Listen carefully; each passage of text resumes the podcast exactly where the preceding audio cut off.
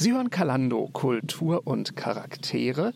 Mein Name ist Oliver Jeske und ich bin heute zu Gast bei Desi Gräfin von Arnim in der Uckermark. Das ist eine Region ganz im Norden Brandenburgs. Ich greife gleich schon mal vorweg. Eine der bevölkerungsschwächsten Gegenden in ganz Deutschland. Frau von Arnim, als Sie vor 1989 mit Ihrem Mann noch zusammen in Helmstedt ganz nah an der ehemaligen Grenze gewohnt haben, sicherlich manchmal bei manchem Spaziergang mal einen Blick auf diese ja, Mauer, dieses Bollwerk des real existierenden Sozialismus mit äh, Bitterkeit kann man das ja nur sagen, geblickt haben. Haben Sie je eine Ahnung gehabt, dass Sie einmal in die alte Heimat der ja, Adelslinie Ihres Mannes eigentlich zurückkehren würden? War das auf Ihrem Herzen? War das, stand das irgendwie auf dem Schirm bei Ihnen? Also mein Vater ist Jahrgang 1915 und kommt aus Schlesien und äh, der hat immer gesagt, das wird nie passieren. Und er ist vor dem Mauerfall gestorben und wenn er das miterlebt hätte, das hätte, das hätte sein Herz gesprengt. Und ähm, ich bin groß geworden mit dem Thema ähm, mit dem Thema Heimat und verlorene Heimat und mit, mit dem Thema, wie geht man damit um, was ist überhaupt Besitz, wie wichtig ist das Ganze und äh, wie, ist, wie ist auch das Ganze zu verstehen im biblischen Zusammenhang. Im Hebräerbrief gibt es eine Stelle, sie ertrugen den Raub ihrer Güter mit Freuden, ähm, weil sie wussten, sie haben eine himmlische Zuhause. Und ähm, so hat mein Vater letztlich gelebt, aber meine Mutter hat Zeit ihres Lebens an diesem Thema ähm, getrauert. Und wir haben, seit ich kleines Mädchen war, jedes Jahr Westpakete gepackt mit Schokolade und mit Luxseife und mit Kaffee und Zitronat, was dann als ähm, Stollen wieder zu uns zurückkam. Und ja, also ich, äh, Deutschland hat ein, ein Wunder Gottes vor seinen Augen erlebt, die Grenzöffnung und der Osten wollte die Öffnung der Grenze. Es war nicht der Westen, die, der die ähm, Öffnung wollte, sondern der Osten. Der Osten hat das herbeigebetet. Und ähm, so dürfen wir aus dem Osten noch sehr viel mehr erwarten. Äh, das heißt also, Sie haben selbst Verwandtschaft damals in der DDR gehabt? Unsere Verwandtschaft musste fliehen, weil das meistens Gutsbesitzer waren und sind bis auf eine Tante aus Greifswald alle im Westen gelandet. Aber die Schulkameraden und die Menschen aus dem Dorf oder aus den Dörfern, mit denen meine Eltern ja über Jahrhunderte letztlich irgendwie miteinander verbunden waren, man kannte sich, man war füreinander da und das war ja komplett abgeschnitten. Und ähm, ein ein Mensch, der seine Heimat verliert, ist wie ein Vogel, der aus seinem Nest gefallen ist. Also so, so habe ich auch das Leben meiner Eltern eigentlich erfahren und auch das Leben meiner Schwiegereltern.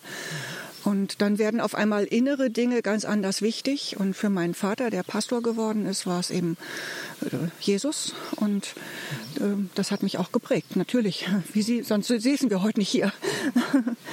Können Sie sich noch erinnern, als vor 30 Jahren die Mauer gefallen ist? Ja. Gut, es war zuerst in Berlin, Helmstedt, denke ich mal, hat dann wahrscheinlich ein paar Tage später nachgezogen, die Öffnung. Ja, ich war in, zum, zur Zeit des Mauerfalls war ich in England. Ach so. Ja, zur Zeit des Mauerfalls war ich in England und ähm, war total entsetzt, dass die Engländer diesem historischen Ereignis so, so so wenig emotional gegenüberstanden und sagten, ja, das ist eben irgendein geschichtlicher Moment, aber das hat ja nichts mit mir persönlich zu tun. Bin Sie saßen wahrscheinlich damals am Fernsehen, nehme ich mal an, und haben, das, und haben die Bilder gesehen. Heulend am Fernseher. Hm. Natürlich, wer, wer nicht? Äh, ja, erinnern wir uns an den Moment, wo Schabowski sich versprochen hat und die Grenze aufging. Es war doch, war doch übernatürlich. Ja. Wie viele Jahre sind dann noch vergangen, dass Sie und Ihr Mann gesagt haben, wir orientieren uns mal an die alten Wurzeln. Wir schauen, wo das Geschlecht von Arnim sozusagen ursprünglich mal gelebt und auch ja, gewirkt hat? Also in dem Haus meiner Schwiegereltern wie auch in dem Haus von meinen Eltern äh, war das Thema omnipräsent oder ist das Thema auch immer noch omnipräsent. Und ähm, bei mir zu Hause war zum Beispiel alles vollgekleistert mit Bildern aus Mecklenburg oder Schlesien, wo meine Eltern herkommen, und bei meinem Mann aus, aus der Uckermark eben, weil beide Elternteile aus der Uckermark kommen. Und in den Gesprächen am Tisch wurde bei uns und auch bei meinem Mann viel über das Thema gesprochen, Flucht und äh, äh, Heimatverlust und wie es wohl den Menschen hier geht und was man wohl tun kann. Und ähm, ja, das, damit sind wir sozusagen groß geworden. Und als dann die Grenze aufging, da waren wir ganz frisch verheiratet und ich war so über beide Ohren verliebt. Mir war alles egal, Hauptsache zusammen, weil mein Mann gesagt hatte, hier will ich wieder her. Und dann sind wir 1995 vor jetzt 24 Jahren hier gelandet. Und wir bereuen nicht einen einzigen Tag unserer Entscheidung, hier gelandet zu sein. Wenn Sie sagen, in Ihrer Familie war das Thema alte Heimat immer so präsent, gab es eine Phase in Ihrem Leben, wo Sie das auch richtig gestört hat? Ja, als ich zum Studium nach Tübingen gegangen bin, da war das einfach alles nicht mehr da. da.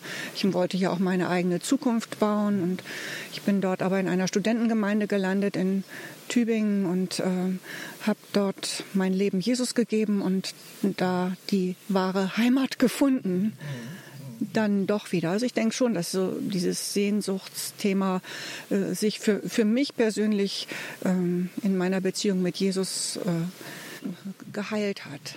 Heute im Kalando-Gespräch Daisy Gräfin von Arnim. Wir sprechen gleich weiter nach der Musik hier bei Kalando Kultur und Charaktere.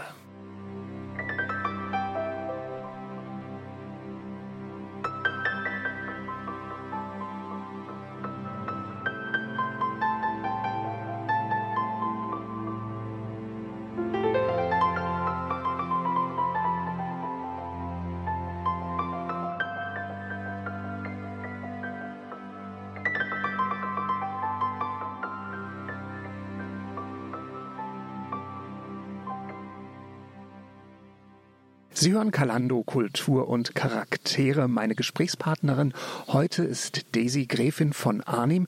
Frau von Arnim, wir sind hier an ihrem jetzigen Wohnsitz mitten in der Uckermark.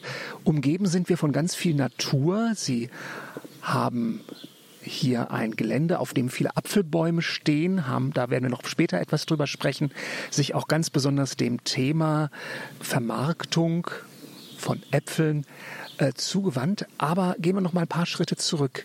Wie waren Ihre ersten Schritte gemeinsam mit Ihrem Mann hier in die Uckermark? Wie sahen die aus? Wir sind 1995 in einem Haus gelandet, was ursprünglich der Familie von Arnim gehört hat. Die Regierung Kohl, Kinkel, Schäuble und auch Bundespräsident Herzog haben äh, nach der Wende entschieden, dass Besitze, die über 100 Hektar groß sind, überhaupt nicht zurückgegeben werden. Und da gehörte auch der Besitz der Familie von Arnim dazu. Das ist also Ihr Pech sozusagen war, dass Sie eigentlich, dass Ihnen eigentlich zu viel zustand? Mein Schwiegervater ist noch im Schloss Beutzenburg geboren, was vier Kilometer von hier entfernt ist und ähm, die Familien, die unter 100 Hektar besessen haben, haben es zurückbekommen und von die, aus diesen Familien resultiert inzwischen auch der landwirtschaftliche Betrieb von meinem Mann, die uns äh, die Flächen sozusagen verpachtet haben.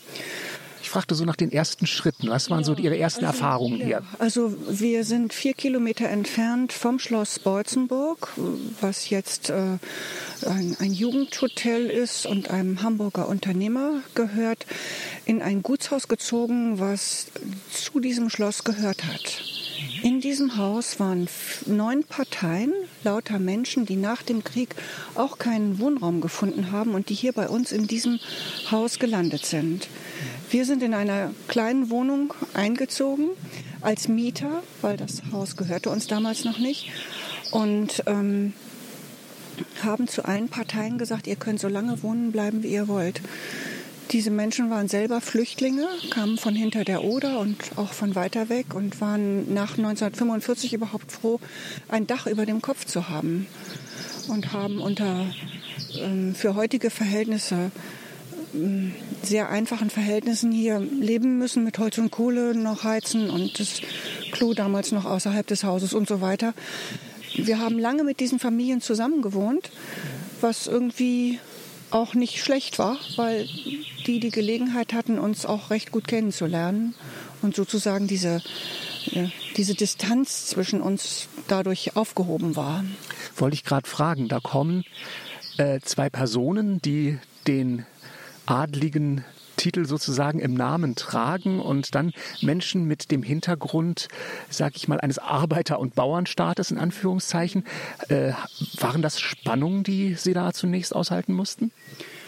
Also wir nicht so sehr wie die Menschen selber, weil ähm, das natürlich auch mit Angst verbunden war. Wer kommt da aus dem Westen? Unternehmer, Grafen, Arnims, Christen besonders. Das war ja alles auch sehr viel und hat sich entspannt, als sie mitbekommen haben, dass wir einfach nur versuchen, etwas in Gang zu bringen an einem Ort, wo eigentlich zu dem Zeitpunkt zumindest nichts mehr war.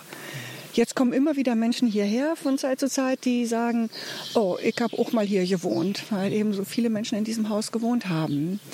Jetzt sind Ferienwohnungen drin und das Apfelgeschäft mit einer Kochküche, einer Backstube, einem Ort, wo, die, wo der Hofladen drin ist, mein Büro und die Mitarbeiter und so weiter. Und wir selber auch. Wir selber wohnen auch drin. Mhm. Ursprünglich haben Sie mal als Buchhändlerin gearbeitet. Ja, genau, ja, ich bin Buchhändlerin.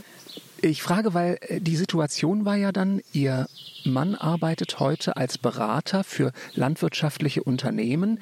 Sie selbst standen vor der Frage, ich komme hier in eine Region, in der es jetzt nicht, nicht gerade an Arbeitsplätzen wimmelt. Was ist meine Aufgabe? Wie sah Ihr äh, Prozess der Suche bzw. der Findung dessen, was Sie heute hier machen, aus? Wie, wie fing das an? Also als mein Mann und ich das Ganze angefangen haben, da, ähm, da hatte ich eigentlich noch oder hatten wir eigentlich noch gehofft, oder ich zumindest, mindestens sechs Kinder zu kriegen. Und wir haben leider keine Kinder, aber es gehört zu einem der Wunder in meinem Leben, dass Gott diesen Schmerz über die Kinderlosigkeit morgens beim Bibellesen innerhalb von einer Sekunde einfach weggenommen hat. Das ist einfach weg. Und äh, ich dachte aber so, also er hatte mich, er hatte mich damals äh, so angeguckt und hat dann gesagt, auch mit dir habe ich eigentlich eine gute Arbeitskraft eingekauft. Du, ähm, du machst doch bestimmt die Buchführung für mich. Und das habe ich auch ein paar Jahre gemacht. Aber es gibt Menschen, die sind einfach dafür geboren und Menschen, die sind nicht dafür geboren. Und ich gehöre definitiv zu dieser zweiten Klasse Mensch, dass ich, dass das einfach nicht mein Thema ist. Und das wollte ich auch nicht den Rest meines Lebens machen. Weil wissen Sie, wenn ich mal da oben ankomme, dann möchte ich so ungern hören, was hast du mit deinem schönen Leben gemacht? Ich habe dir ultraspezifische Talente in deine Wiege gelegt. Ich habe dich in eins der reichsten Länder dieser Erde gesetzt und als Frau darfst du 1970 offiziell sogar dich selbstständig machen und seit 100 Jahren wählen und wenn ein Ersatzteil aus Österreich kommt und ich das über Nacht äh, bestelle, dann liegt das morgens um sieben bei mir vor der Tür für die Mosterei und und irgendwie sind das doch alles Chancen. Und nun war ich hier mit dem großartigsten Mann aller Zeiten in der Mitte vom Nichts, am Ende von allem und dachte mir, was machen? Und ich wusste, dass die Antwort auf all diese Fragen bezüglich meiner, wie es immer so von den Predigern so schön heißt, Berufung, was auch immer dieses Wort heißt, verborgen ist im Wort Gottes. Und ich habe äh, sehr mühsam und mit viel immer wieder auch aufstehen und wieder versuchen, wieder nicht schaffen, wieder aufstehen, wieder nach vorne gehen, ähm, mir diese Zeit morgens mit Gott rausgeschnitten. Und in dieser Zeit ist letztlich alles verborgen, was ich äh, was ich sonst im Laufe des Tages mache und tue. Und äh, habe angefangen, die Psalmen zu lesen, habe angefangen, in den Sprüchen zu lesen, die Psalmen fünf Stück pro Tag, die Sprüche einen pro Tag, dann ist man einmal im Monat durch mit 31 Sprüchen. Und ähm, habe Gott immer wieder, wie es in dem Psalm heißt, auch angeschrien, was soll ich denn bloß machen? Was soll ich bloß machen? Und der wichtigste Mensch Neben meinem Mann in meinem Leben ist mein Pastor Matthias Schmöker von der Christusmission Uckermark in Prenzlau, der mein Pastor seit 19 Jahren ist mit seiner Frau Gabi Schmöker. Die sind die wichtigsten Menschen in meinem Leben. Ähm, wann auch immer ich eine Idee hatte, hat er zu mir gesagt, was sagt denn Michael dazu? Und ich hatte viele Ideen. Ähm, Steine verkaufen, fand ich irgendwie gut. Die Berliner, die gekommen waren, wollten immer Steine von mir haben, fand ich eine gute Idee. Das klappte dann irgendwie nicht, weil die irgendwie naturgeschützt sind. Dann dachte ich, ich züchte Gänse, fand die Idee klasse, bis ich mal zum Thema Schlachten gekommen bin und gesagt habe, nee, also das den Rest meines Lebens nicht. Platz ist hier genug, Weizen haben wir genug, ist alles kein Thema. Dann dachte ich, ich mache auf dem Vorplatz ein Labyrinth. Äh, da hätte ich dann alle Busgruppen wortreich durchgeführt. Am Ende ein Kaffee. Das scheiterte an meinem Mann, der nur dachte, jetzt ist alles aus. Und immer wieder hatte ich nicht die Einheit auch mit meinem Mann für all die Ideen, was ich hier vor Ort machen konnte. Weil eins stand fest, ich musste hier vor Ort bleiben mit dem landwirtschaftlichen Betrieb, mit allem, was mein Mann hatte und die, die Mitarbeiter, die mein Mann auch hatte. Es musste einfach einer da sein, der so ein bisschen die Fäden in der Hand hat, Essen auf den Tisch bringt und so dieses ganz normale Landleben irgendwie lebt. Aber was machen? Und ich habe wirklich zu Gott geschrien, was ich machen soll. Immer wieder und äh, hat nicht geantwortet. Und mein Vater hat immer so einen Satz gesagt, ein Christ ist ein Mensch, der Geduld hat. Und Glauben ist doch eigentlich Vertrauen. Und ähm, vor jetzt 19 Jahren bin ich hier hinter unserem Hof mit dem Auto über lauter Äpfel gefahren. Und das Jahr lagen die Teppicheweise da und ich dachte, heb doch mal einen auf und ess den mal. Warum hebt die denn eigentlich keiner auf? Dieses schönste Material und da muss man doch was draus machen. Und mit dieser Idee bin ich zu meinem Mann gegangen und habe gesagt, du, ich würde gern Apfelsaft machen. Wie findest du das? Und da hat er dann endlich gesagt, das ist eine gute Idee. Nach den Gänsen, im Labyrinth, den Steinen und Buchsbaumkränzen, lauter Sachen, die ich machen wollte. Und dann habe ich ihn angeguckt und gesagt, wenn du das schon eine gute Idee findest, dann brauche ich jetzt zwei Sachen von dir, Platz und Geld. Mhm. Er war ziemlich begeistert. und wir haben dann Maschinen für die Hobbymosterei gekauft und ja, was da passiert ist, da können wir vielleicht nachher auch nochmal weitersprechen ja. und hingehen. Mhm. Heute im Gespräch hier Daisy Gräfin von Armin. Wir führen dieses Interview an dem Ort, wo sie mit ihrem Mann lebt und arbeitet, hier in der Uckermark im Norden Brandenburgs. Gleich sprechen wir weiter nach der Musik.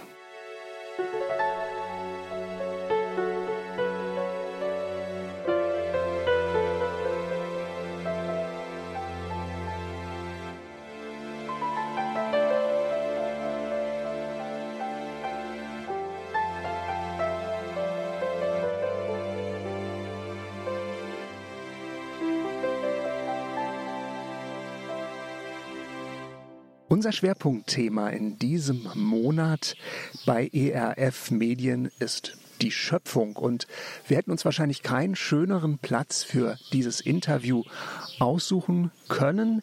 Daisy Griffin von Armin, wir sitzen hier auf dem Gelände wo sie leben und arbeiten unter einer wunderschönen, ich glaube, über 175 Jahre alten Kastanie.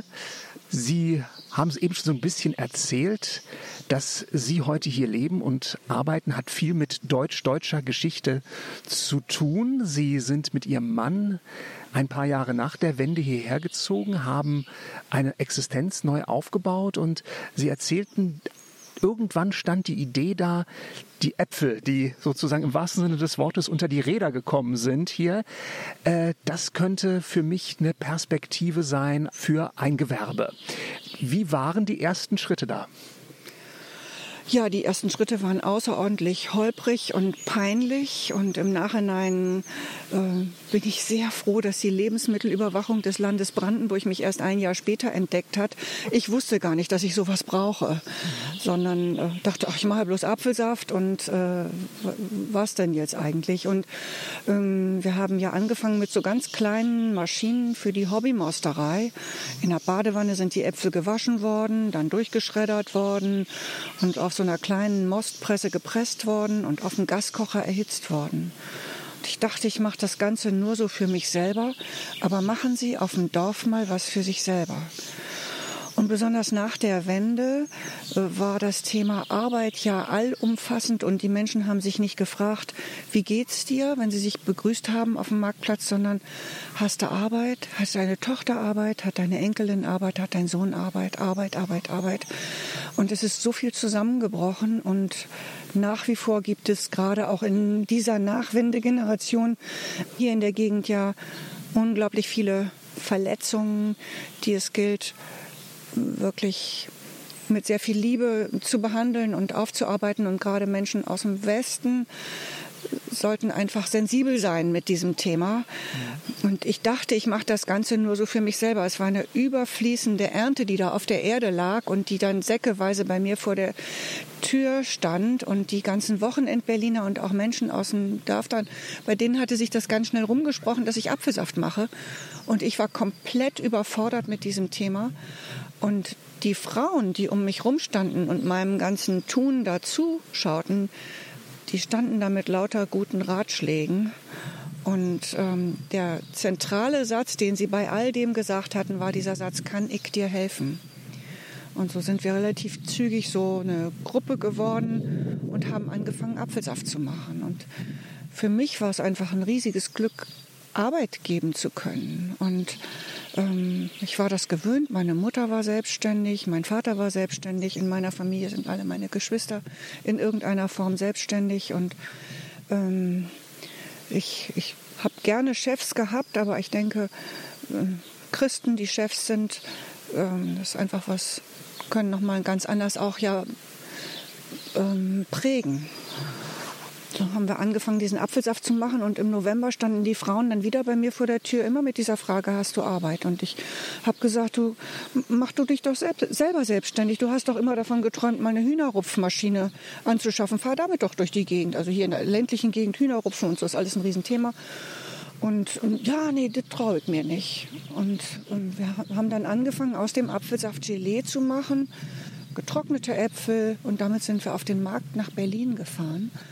Und da ist ein Wunder passiert, die Menschen haben das gekauft. Ich konnte es am Anfang gar nicht fassen. Und im Nachhinein sage ich immer, ich bin ja so froh, dass es so viele faule Menschen gibt. Ja, hebt es doch selber auf. Hebt es doch selber auf. Macht die Äpfel klein, legt sie auf die Heizung, dann sind sie getrocknet oder macht euch den Apfelmus oder das Gelee oder so. Es ist doch alles so einfach.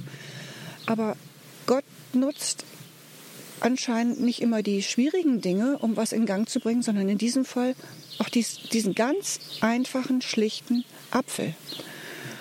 Und ähm, meine Mutter war am Anfang total entsetzt. Die hat immer nur gesagt, kannst du nicht was Edleres machen? Weil wir auch noch eine Perlengräfin in der Familie haben. Aber ähm, bei mir also war es dann passiert. Im Bereich Juwelierbereich oder wo, wie muss ich das verstehen? Ja, ja, die, hat, die, die handelt mit Perlen, die macht wunderschönen Schmuck mit Perlen, ja genau, in Bonn. Inzwischen in der dritten Generation. Heute im Gespräch hier bei Kalando Kultur und Charaktere, Daisy Gräfin von Arnim. Gleich sprechen wir weiter nach der Musik.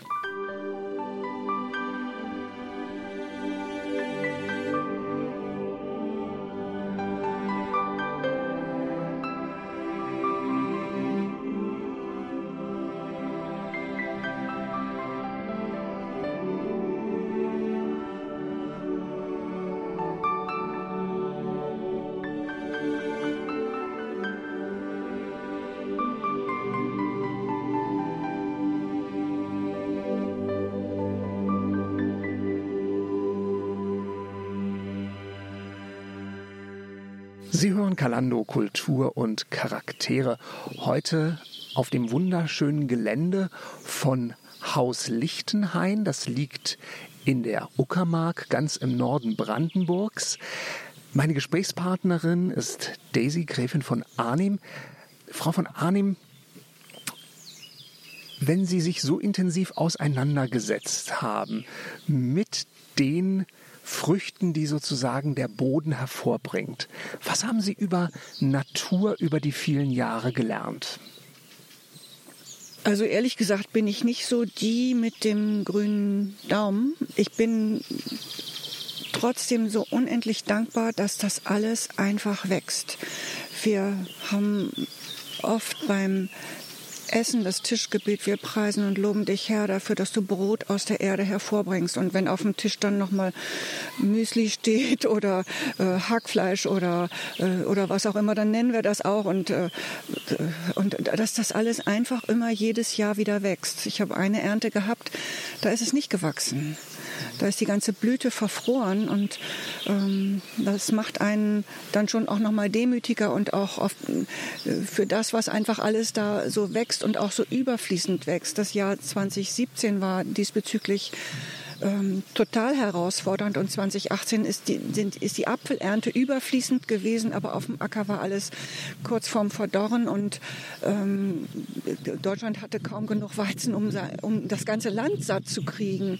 Äh, darf man gar nicht drüber nachdenken. Und wie mir ist es auch nochmal so heilig geworden, dass, dass die Versorgung einfach da ist und dass Gott mein Versorger ist in jeder Beziehung. Also jetzt nicht nur was das Essen angeht, sondern auch was die Bestellungen angeht. Und ich sehe wirklich jede Bestellung als ein totales Wunder, weil wie kommt derjenige in dem Moment gerade darauf, dass er daran denkt, bei uns zu bestellen, ohne zu wissen, dass wir vielleicht gerade mal gar nichts zu tun haben. Ich habe da Wunder über Wunder erlebt, ja. Und, ähm, und das ist, das setze ich einfach auch in, in Verbindung zu der Liebe, die Gott für mich hat, dass er mich wirklich versorgt. Und er will aber auf der anderen Seite auch diese, dieses Vertrauen, dass ich für seine Versorgung ihm vertraue, egal was ist. Ja, und äh, das haben wir über und über und über erfahren. Mit dieser Frage, wie austräglich ist das Geschäft? Kommt die Ernte in dem Jahr rein oder nicht? Verbindet sich ja auch die Verantwortung für Mitarbeiter für Sie. Ja, das ist eine große Verantwortung und ähm, wer selber Unternehmer ist, der weiß, was für ein Wunder das ist, Monat für Monat die Löhne zahlen zu können. Und meine Mutter hat immer gesagt, du weißt gar nicht, wie schnell so ein Monat rum ist. und ähm, na, da kriegt man natürlich über die Jahre auch Übungen drin und inzwischen sind wir im 19. Apfeljahr und es ist einfach ein Segen und eine absolute Gnade, dass das immer so ein Stück weiter gegangen ist und ja, können wir einfach nur dankbar sein. Nun leben und arbeiten Sie in einer sehr dünn besiedelten Region, wo äh, viele, viele Menschen nach der Wende weggegangen sind, äh, wo es große strukturelle Probleme gibt. Hand aufs Herz, gab es Situationen, wo Sie vielleicht auch Ihr Mann oder, oder, gemeinsam auch mal an Punkten waren, wo Sie gedacht haben, wir schmeißen alles hin, wir gehen wieder zurück? Das stand nie zur Debatte. Das stand nie zur Debatte. Aufgeben ist keine Option, äh, auch wegen unserer Gemeinde. Äh, unsere Gemeinde ist unser Dreh- und Angelpunkt und unser Mutmacher. Wir hören zwei bis dreimal die Woche gute Nachrichten und äh, wir wollen hier in dieser Gegend äh, dazu beitragen, Reich Gottes zu bauen. Wir brennen für Erweckung. Wir brennen dafür, dass Menschen Jesus kennenlernen. Wir brennen für Veränderung. Wir, äh, es macht uns nichts glücklicher, als wenn wir erleben dürfen, äh, dass ein Mensch sein Leben Jesus gibt und dem dann aber auch nachfolgt. Also die eigentliche Bekehrung ist die eine Sache, aber dann einen, jemanden zu sehen, der zum Jünger wird, das ist einfach ähm, herzergreifend, wunderschön, das Beste, was passieren kann. Und äh, das ist der Sinn unseres Lebens. Und wenn Sie das so sagen, wenn Ihnen das so auf dem Herzen liegt, gäbe es sicherlich, sage ich mal, Regionen in dieser Welt, wo Sie auf fruchtbareren Boden stoßen würden, um mal so ein bisschen in dem Bild zu bleiben. Es ist ja sicherlich nicht einfach hier in einem Klima, das über viele, viele Jahrzehnte vom Atheismus eigentlich geprägt wurde.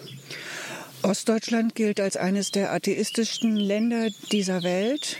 Ähm, es gibt, äh, vorher waren es Tschechien und Ukraine, glaube ich, und noch ein dritter Ort. Dort entstehen zurzeit riesige Gemeinden. Und Ostdeutschland ist im Moment noch hinten an, aber die Letzten werden die Ersten sein. Und Gott ist in der Lage, die Wüste zur Quelle zu machen. Und ähm, die Menschen haben zwar jetzt den ganzen Wohlstand und neue Autos und Versorgung nochmal und schönere Kleidung vielleicht und ich weiß nicht was alles, aber die Ablenkung, wie wir sie in, im Westen zum Beispiel finden, die ist im Osten noch nicht so stark. Und ähm, die Menschen, auch wenn sie, wenn sie das alles haben und äh, also alles an Äußerem haben, äh, so ist da doch ein Vakuum, was es gilt zu füllen. Und ähm, man kann es, ich, ich habe eine gute Chance, es hier im Kaffee zu füllen, also durch Gespräche hier im Kaffee. Der Hofladen ist ein Ort, wo oft Gespräche stattfinden. Ich kann Gott demonstrieren durch Freude, durch Freundlichkeit, durch Liebe. Auf einer meiner Bänke steht Liebe geschrieben. Die sollen noch alle voll mit Sprüchen werden. Und ähm, so, so können wir prägen, da wo wir sind und, ähm, und, und besonders in, in, Zusammenhang mit unserer Gemeinde. Also ich glaube, jeder Christ sollte in der Gemeinde sein, sonst äh, stimmt was nicht. Und ähm, unsere Gemeinde ist einfach das Allerwichtigste für uns.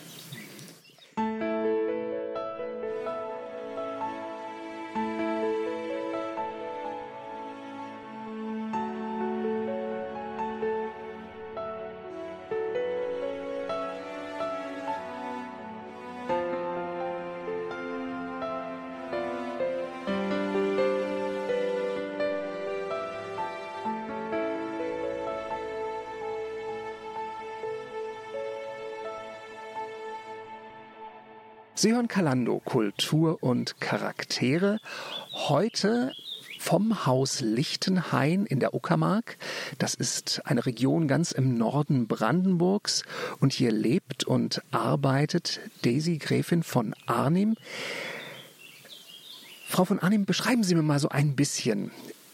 Ihr Leben dreht sich neben Ihrem absoluten Mittelpunkt Jesus Christus um die Äpfel, sozusagen im ja. zweiten Radius. Ja, die Äpfel sind Mittel, äh, sind Mittel zum Zweck. genau. Äh, Erklären Sie mir mal ganz kurz, was, wenn ich hier zu Ihnen zu Gast komme, wenn ich mir das anschaue, was bieten Sie mir hier? Was kann ich bei Ihnen sozusagen genießen? Ich versuche dieses Lichtenhainer Haus, was inzwischen dank polnischer Wertarbeit nach 18, 19, 20, nein, nach 22 Jahren in strahlendem Gelb äh, den Besucher empfängt, äh, alles so schön wie möglich zu machen. 28 äh, Blumenkästen wollen gepflegt werden und immer wieder neu bestückt werden. Ähm, es wird alles in irgendeiner Form geschmückt, um den Gast so freundlich wie möglich zu empfangen. Es kommen ein paar Beschilderungen zu den Apfelbäumen dazu.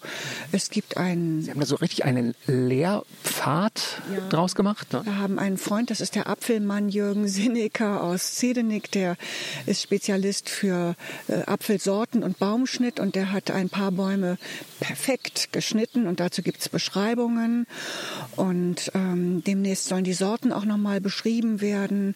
Es gibt eine kleine Apfelreibenausstellung, es gibt lauter dekorative Vorschläge, was man leicht nachmachen kann. Es gibt Bücher zum Thema Apfel, die beim Franke Verlag Marburg entstanden sind. Ähm, es gibt einen Hofladen, wo diese 25 Delikatessen aus dem Apfel zu finden sind und auch zu probieren sind. Es gibt sehr freundliche Mitarbeiterinnen. Das ist vielleicht das Allerwichtigste und hätte ich am Anfang erzählen müssen, weil ohne diese mm, diese Goldstücke könnte ich das alles nicht. Und wir sind wie so eine kleine Firma, kleine Familie einfach zusammengewachsen. Und das läuft fast ohne mich und manchmal sogar besser ohne mich. Ähm, es gibt inzwischen ein Apfelcafé, was mal ein Stall war, äh, wo man auch Kaffee und Kuchen bekommt. Und ähm, es gibt einen sehr schönen Spazierweg mit alten Apfelbäumen, Baumsorten entlang des Sees und auf der anderen Seite ein neu angepflanzter Apfelweg zu spazieren, ein bisschen wildromantisch, aber die Uckermark ist ja eine wunderschöne Landschaft, so leicht hügelig mit 400 Seen und äh, äh, ja, für mich ist es immer wie ein Kuss Gottes hier, diese Landschaft. Lassen Sie uns noch mal ein bisschen fachsimpeln. Welche Apfelsorten wachsen bei Ihnen? Denn ich tippe mal auf wahrscheinlich alte Sorten, die bei Ihnen äh, hier entstehen, oder? Ja, wir haben lauter alte Apfelsorten angepflanzt, weil das einfach ein spannendes Thema ist. Vom Geschmack her, vom Aussehen her, von der Haltbarkeit, aber besonders auch für die Allergiker ähm, ist das einfach ein gutes Thema. Die können dann auch mal in einen frischen Apfel beißen und ähm, da gibt es bestimmte Sorten, die für Apfelallergiker gut sind. Es gibt eine ganze Menge Menschen, die keine Äpfel vertragen. Erstaunlicherweise so ungefähr 10 Prozent aller Konsumenten vertragen keine Äpfel und das ist schon erstaunlich viel. Es gibt eben diese alten Sorten, die gut verträglich sind und die einfach auch nochmal besonders gut schmecken. Und ja. Verarbeiten Sie die verschiedenen Apfelsorten auch zu verschiedenen Produkten? Haben die ihren eigenen Charakter? Wir schmeißen eigentlich alles in einen Topf dann nachher. Wir mosten so ein bisschen sortenreine Äpfel. Der Jakob Fischer zum Beispiel ist ein schöner schwäbische Apfelsorte, die köstlich schmeckt auch. Aber da kann man sich sehr drin verlieren in diesem Thema. Für die Größe meines Betriebes reicht eigentlich die, die Mischung eigentlich am besten aus, um auch ein gleichbleibendes Produkt, halbwegs gleichbleibendes Produkt immer anbieten zu können. Aber es gibt da schon tolle Unterschiede, auch im Apfelsaft. Aber da sind wir bei einigen Sachen nicht, nicht so, also wir sind nicht spezialisiert. Mhm. Ich habe auch gelesen, Sie äh, bieten auch ein Apfelchutney an. Müssen Sie mal ganz kurz für mich erklären, was ja. ist das eigentlich? Also ist, äh, ich habe ja sehr viel ganz so süße Sachen, Apfelstückchen in Schokolade, Apfelchips, Apfelkekse mit äh, Kekse mit Marmelade drin, ähm, Essig, äh, Dicksaft, äh, Salatsauce aus grünen Äpfeln und so weiter. Und das Chutney ist eine salzige Sache eben. Äh, da gibt es drei Sorten demnächst, bisher erst eine, einmal mit Zwiebeln und Chili und Äpfeln. Also der Apfel ist eigentlich die Grundlage für alles. Also wer nicht mit Äpfeln was macht in unserem Land, das wäre schade drum. Wie kommen Sie an die Rezepte? Oder probieren Sie viel selber aus? Die Rezepte kommen ganz oft von meinen äh, Kundinnen. Die schicken mir dann Rezepte oder von meiner Mutter sind auch einige Rezepte. Und die allerbeste Rezeptgeberin ist meine Schwiegermutter. Die hat immer wieder wunderbare Ideen, schickt mir dann Kekse und sagt, mach das doch mal so und statt mit Butter nimm mal Apfelmus und dann probiere ich das aus und denke, wow, das ist ja spitze. Nehmen wir das ins Programm. Also es lohnt sich durchaus hier mal vorbeizukommen. Gleichzeitig äh, kann man bei Ihnen auch die Ferien verbringen. Ja, wir verkaufen in der Uckermark nicht nur die Schönheit, wir verkaufen die Öde, wir verkaufen die Einsamkeit, aber wir verkaufen besonders die Stille. Und wenn uns Busgruppen besuchen kommen, dann stehen wir auch einen Moment unter der Kastanie und ich sage, nun seien Sie doch mal einen Moment still. Dann sind die Menschen still. Und was passiert? Sie fangen an zu hören. Und wenn man Glück hat, passiert aus dem Hören ein Gebet, weil Gebet ja eigentlich in erster Linie Hören ist. Ein Gedanke, über den wir jetzt Gelegenheit haben, ein paar Minuten nachzudenken während des nächsten Musiktitels und dann sprechen wir hier weiter bei Kalando Kultur und Charaktere. Heute im Gespräch Daisy Gräfin von Arnim.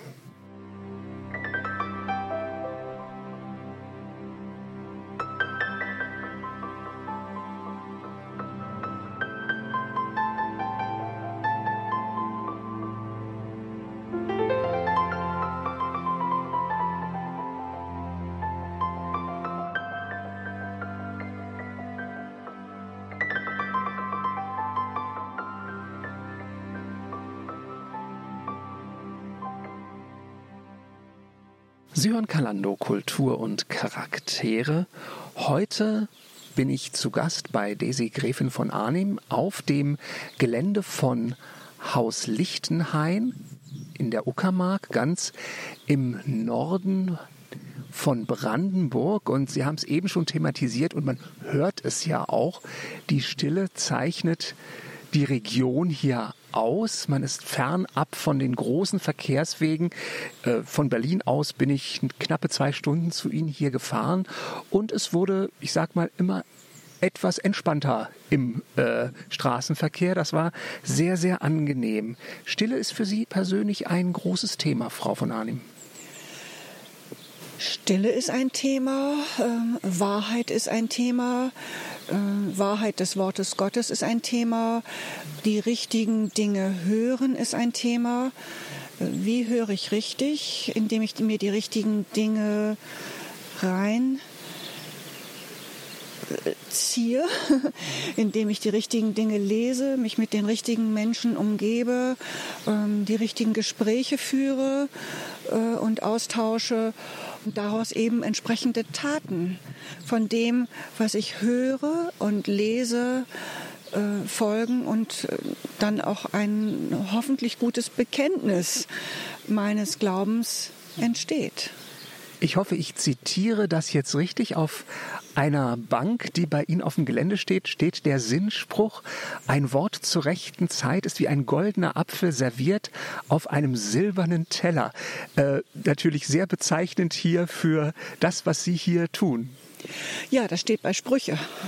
Und äh, ich freue mich immer, wenn Gäste kommen und diesen Spruch abfotografieren, weil es ja ein Bibelvers ist. Und ähm, hoffe, damit Menschen einfach auch zum Nachdenken zu bringen. Und viele, die hierher kommen, die sagen, ja, hier ist irgendwie, hier ist irgendwas anders, hier ist so ein Frieden. Und im Moment habe ich gerade mein Zimmer, wo sozusagen meine ganzen geistlichen Bücher stehen und mein Schreibtisch ist, wo ich morgens normalerweise sitze und äh, in meiner Bibel lese und in meinem Tagebuch schreibe und meine, äh, meine meine Gebete versuche zu sprechen.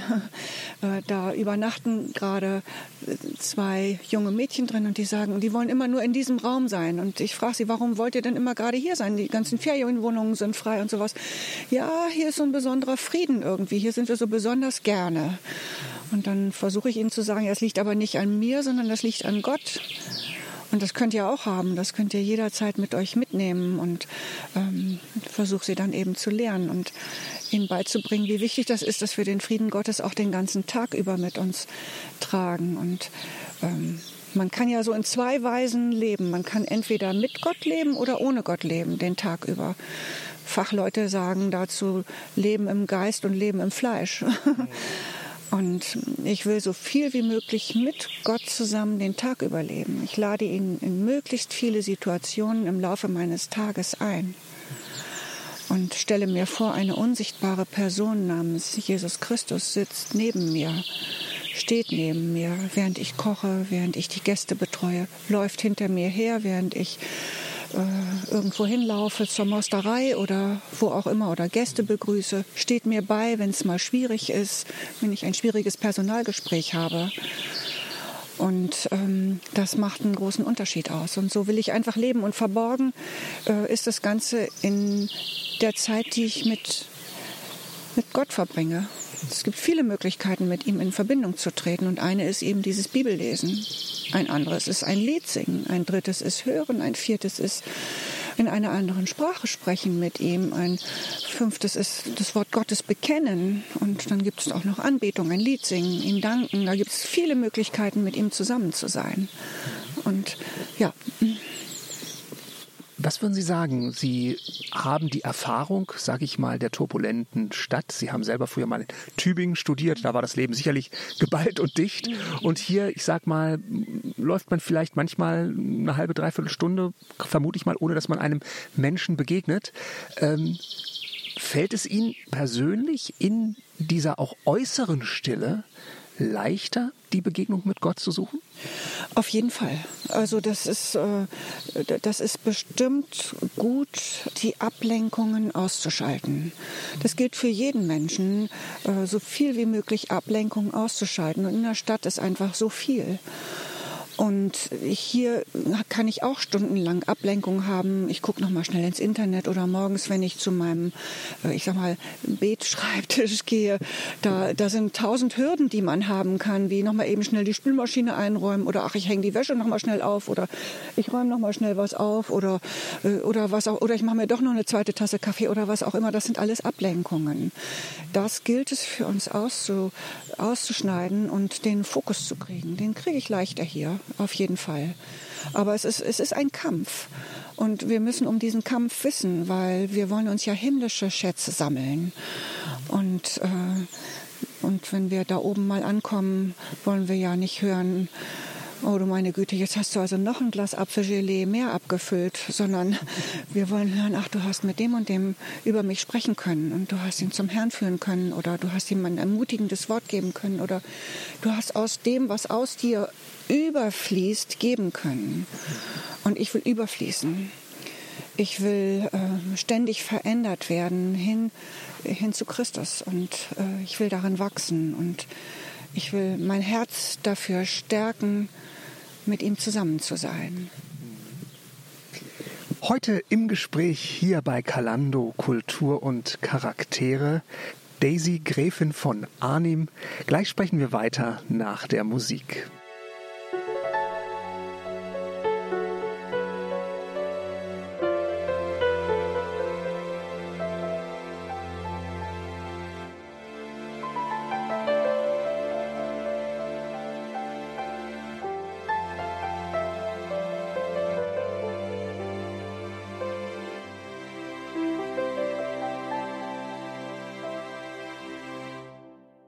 Sie hören Kalando Kultur und Charaktere heute aus der Uckermark, ganz im Norden von Brandenburg. Hier gibt es das Haus Lichtenhain, ein altes, wie ich mir habe erklären lassen, Vorwerk. Beschreiben Sie es mir mal kurz. Kurz Vorwerk kennen die meisten ja heute nur noch äh, unter dem Begriff eines äh, Staubsaugerunternehmens. Genau, richtig. Gräfin von Arnim, erklären Sie mir mal, wo, was ist denn das ein Vorwerk überhaupt, wo wir hier sind? Ja, es ist eben kein Staubsauger mehr. Obwohl die Dinger herrlich sind, diese Roboter-Staubsauger, die sind schon schön.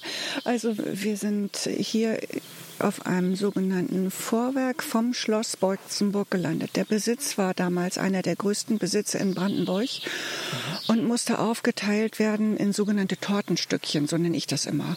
Und eins dieser Tortenstückchen war eben Lichtenhain, was in erster Linie land, landwirtschaftlich geprägt war. Es gibt auch sehr viel Wald dazu, was eben äh, auch nochmal aufgeteilt wurde in sogenannte Lose nach der, nach der Wende. Mhm. Ja, also einfach nur ein, ein Teil. Es gibt dann noch Sterntal, klingt doch auch schön. Oder Lindensee, ist das nicht auch ein schöner Name? Oder Mathildenhof. Aber wir sind, wie gesagt, in Lichtenhain gelandet. Und hierhin sind Sie zurückgekehrt, dann damals ein paar Jahre nach der Wende, mhm. als sich die Türen hier äh, für Sie dann öffneten und Sie wieder ganz neu hier angefangen haben, für sich eine Existenz aufzubauen. Was bedeutet für Sie die Verbindung hier Natur ganz unmittelbar zu erleben und gleichzeitig im Zwiegespräch mit Gott zu sein. Jesus war ja auch jemand, der sehr, sehr viele Beispiele aus der Natur aufgegriffen hat, weil er ja in einem agrarisch geprägten Umfeld sozusagen gepredigt hat. Hat, haben sich für Sie äh, Wahrheiten der Bibel ganz neu aufgeschlossen? Sie hören die Vögel ein Loblied singen. Wenn ich bei uns im Frühling das Fenster aufmache und die Nachtigall singen höre, dann denke ich, oh, ich würde es ihr gerne nachmachen. Sie macht das so viel schöner als ich. Sie singt ihrem Schöpfer ein Loblied die ganze Zeit, die ganze Nacht durch. Das ist einfach wunderschön. Wir sind in einer Gegend, wo viel Wind ist. Ähm, ich, immer wenn ich den Wind so bewusst spüre, dann denke ich über den Heiligen Geist nach und denke darüber nach, ob ich mich wohl auch richtig leiten lasse. Ich habe lerne da immer mehr, auch mal durch ein Dorf zu fahren. Zu, neulich war eine Situation, wo ich auf einmal in mir drin gehörte, aber halt an und klopf nochmal und frag, wie geht's demjenigen, der gerade seine Frau verloren hatte. Bin ich nochmal umgekehrt. Und äh, sowas sind einfach Dinge, die ich versuche einfach in Verbindung zu bringen damit. Und auch dieses, dass der Regen kommt. Wir hatten ja letztes Jahr diese Dürre und als dann auf einmal 17 Millimeter Regen hier bei uns waren, Sie glauben gar nicht, was das für eine, eine Erleichterung für die Landwirte war, dass 17 Millimeter Regen hier in unserer Gegend waren und äh, wir so darum gebetet hatten, dass das Land getränkt wird. Und es ist natürlich nicht nur ein äußerliches getränkt werden, sondern es ist auch diese Dürre, die ja geistlich überall zu spüren ist, wie eine Decke über dem Allen, wo wir einfach um, ähm, um den Regen Gottes auf anderer Ebene einfach auch das erbitten. Und, ähm, und wir haben auch Wunder an Schutz und Bewahrung erlebt, wenn es gestürmt hat und irgendwas nicht kaputt gegangen ist oder sowas. Da ist man doch viel näher mit verbunden als in der Stadt, wo alles immer auch so funktioniert. Es ist Ihnen, glaube ich, auch mal ein ganzes Zelt, glaube ich, in den Feuerlöschteich gerissen worden durch den Sturm. Ja, hier vorne dieses hier, das ist das zweite. Das haben wir jetzt nochmal extra gesichert. Und ähm, das so mitzuerleben, da haben wir teilweise noch dran versucht festzuhalten, aber das Zelt war einfach dann weggeflogen und äh, 1000 Euro im Dutz sozusagen oder in diesem Teich gelandet. Aber gut. Ja. Ähm, war das für Sie ein Prozess, dass Sie sozusagen immer sensibler äh, sozusagen für Gott da geworden sind über die Zeit, der sich auch, ich sag mal, durch seine Schöpfung ein Stück weit offenbart?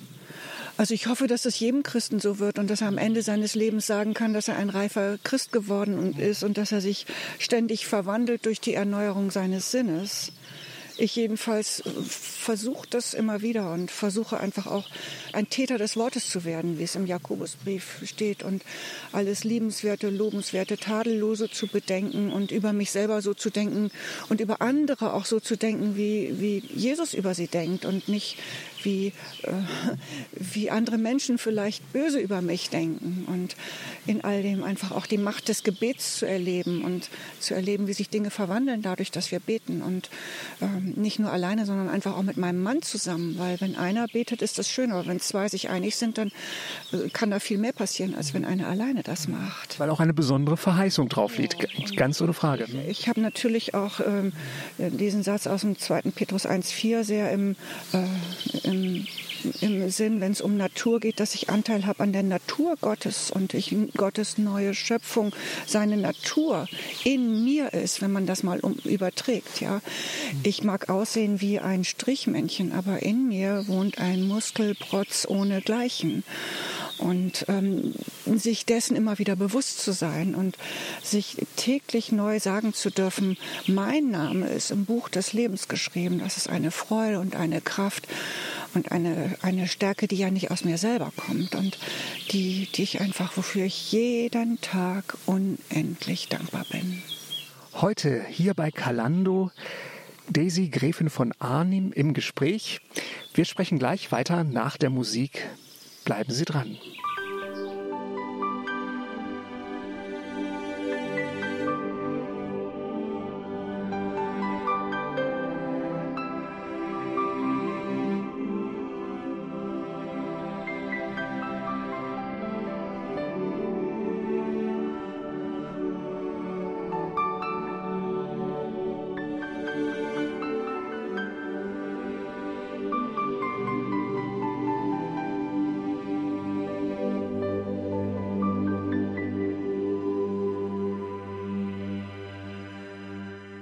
Sie hören Kalando Kultur und Charaktere.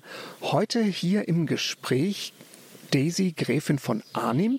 Wir sind ganz im Norden von Brandenburg. Frau von Arnim, was macht den Uckermärker typischerweise aus? Sie leben jetzt im 24. Jahr hier. Da ist man sich ja sicherlich schon sehr nahe gekommen. Wir sind unendlich dankbar, dass wir hier zu Hause sein dürfen und angenommen worden sind und dass äh, zum Beispiel in Prenzlau es einen Q-Regio-Laden gibt, wo unsere ganzen direkt vermarkteten Produkte von allen Direktvermarktern ähm, zusammengefasst sind äh, von, und, und, und dort äh, die Produkte in, auch in Schwedt oder Templin, Angermünde, die Produkte so freundlich von den Uckermärkern angenommen werden, was ja letztlich auch eine Annahme von uns bedeutet. Mhm. Wir sind so sehr dankbar für die Kameradschaftlichkeit, für den Humor, ähm, für die Bodenständigkeit, für so viel Hilfsbereitschaft und ähm, und wir sind so sehr äh, berührt von jedem einzelnen Schicksal hier in Lichtenhain. Und wir wünschten, wir könnten mehr helfen und ähm, ja einfach noch mehr da sein, was einfach oft nur möglich ist durch ein, durch ein Gebet. Also ich bete viel für unser Dorf und für Prenzlau und die Uckermark und fahre auch betend durch die Dörfer. Es hat sich unglaublich viel getan.